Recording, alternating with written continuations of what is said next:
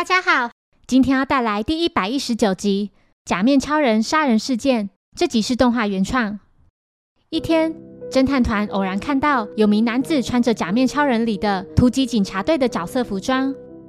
元太摸了他身上所带的一把枪，男子表示这把是模型枪，是很重要的道具。此时，小兰及小五郎正好遇到孩子们，于是几人相约一起去用餐。途中，侦探团又遇到了穿着假面超人服装、身手矫健的男子。男子将面罩拿掉后，做了简单的自我介绍。他名叫提康之，是影迷俱乐部的成员。提康之邀请几人一同参加俱乐部的化妆派对。来到派对后，在那遇到了俱乐部的社长早乙女马多卡。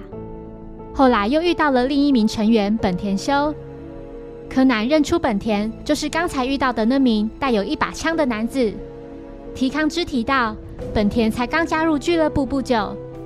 此时有名叫三岛胜二的男子来到现场，他大喊着本田的名字，并举枪对准本田。在他往本田的心脏开了一枪后，又往自己的太阳穴开枪。本田穿了一件防弹背心，因此并没有受伤，但是三岛却已倒地身亡。警方赶到后。本田提到，身上所穿的防弹背心是假面超人里的突击警察队会穿上的。监视员表示，那把模型枪是用真枪改造的。另外，打到防弹背心上的子弹并非真的子弹。柯南在请监视员协助检查某样东西后，确定凶手就是那个人。柯南麻醉小五郎，并变身为他的声音说：“其实这是件谋杀案，凶手起初向死者提出。”希望他能和自己在这次派对上演戏，就是由死者向某人开枪之后再举枪自尽。和他配合一起演戏的人就是本田。凶手事先将两把相同的模型枪加以改造，接着又准备两种不同的子弹，其中一个装有弹头，另一个则是空包弹。凶手交给死者的是一把装着空包弹的手枪，之后私下相约碰面，和他交换了一把装有实弹的手枪。监视员提到，手枪上除了有凶手的指纹，还包含了元太的指纹。